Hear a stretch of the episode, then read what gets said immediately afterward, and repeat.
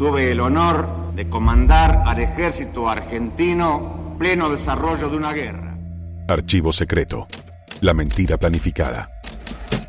El franquista que deslumbró a todos.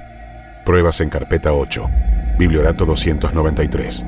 Telam presenta en este episodio el contenido de una de las ocho carpetas con información nunca antes develada sobre la campaña de propaganda y contrainformación en el exterior, perpetrada por la última dictadura cívico-militar. El objetivo era contrarrestar así las denuncias por violaciones a los derechos humanos. La investigación a cargo del periodista Enrique Vázquez y un equipo multidisciplinario de la agencia revela las huellas del terrorismo de Estado en cada una de las operaciones. Fernando Vizcaíno Casas, español, fue un abogado laboralista especializado en el derecho de los artistas. Dramaturgo, novelista, admirador de Primo Rivera, nostálgico del franquismo y periodista del diario monárquico ABC, entre otros. 1979 fue para él un año de gracia, porque publicó cuatro libros y los cuatro fueron tremendos éxitos comerciales. Solo la novela La boda del señor cura vendió más de 2 millones de ejemplares. Contexto. En 1979 se crea la Asociación Madres de Plaza de Mayo, presidida por Eve de Bonafini. La institución posibilitó una mayor organización para la búsqueda de las y los desaparecidos y amplificó las denuncias en el exterior. Fernando Vizcaíno Casas llegó a la Argentina invitado por Canal 13, que por ese entonces administraba la Armada.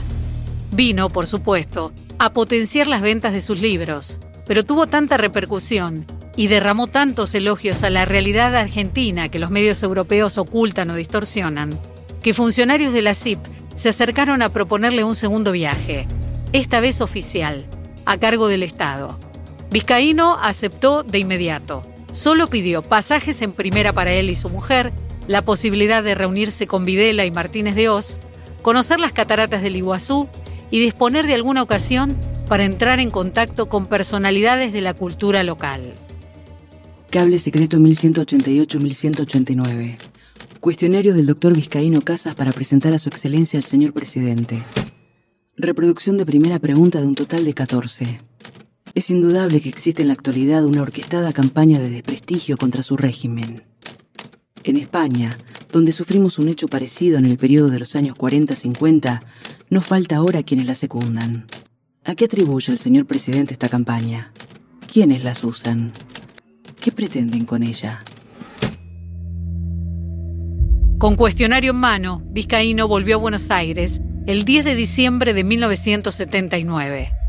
A Vizcaíno lo alojaron en una suite del Plaza Hotel. Enrique Vázquez, periodista. Viajó a las cataratas, se reunió con Videla, con Martínez de Oz y con el canciller Carlos Washington Pastor, estuvo como invitado especial en los programas de Bernardo Neustadt y Mirta Legrand, y el viernes 14 de diciembre almorzó en la mesa principal del Jockey Club en compañía del doctor Tedín Uriburu, el director general de prensa y difusión de la Cancillería, Comodoro Julio César Boitier, y entre otros los doctores Fernando de la Rúa y Enrique Olivera. Estos dos últimos llegarían a ser jefes de gobierno de la ciudad autónoma de Buenos Aires, y el primero, además, presidente de la Nación, y el segundo, presidente del Jockey Club, donde transcurrió tan ameno almuerzo. Vizcaíno Casas regresó a Madrid el 17, y en la capital española propinó a sus lectores la retaíla habitual de lugares comunes sobre Buenos Aires, ciudad europea, lo bien que visten los argentinos y sobre todo las argentinas, la cantidad de gente en los cines, la profusión de publicaciones en los kioscos de diarios y por supuesto hizo la devolución que se esperaba de los invitados después de haberlos alojado en hoteles cinco estrellas y que degustaran bifes de dos dedos de espesor.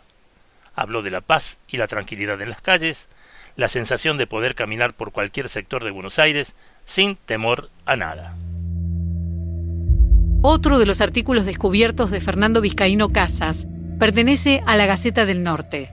Allí, en su columna bajo el título No lloro por ti, Argentina, describe a los argentinos de fines de 1979 como apacibles, sonrientes, obsequiosos y aparentemente al menos felices.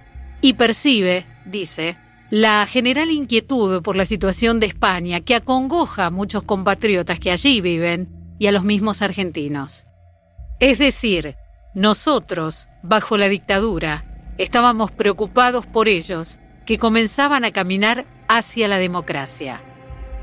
Semejante argumento dejó por demás satisfechos a los artífices de la mentira y el ocultamiento, las torturas y las desapariciones. Los altos mandos argentinos podían sentirse dichosos de sus contactos en el exterior.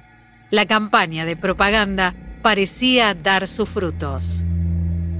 Los folios de las carpetas halladas indican que fueron cientos de biblioratos confeccionados que aún no vieron la luz y que quizá nunca se logran encontrar. Pero existieron, como dan testimonio los documentos que presentamos en este podcast. Archivo secreto. La mentira planificada. Telam Digital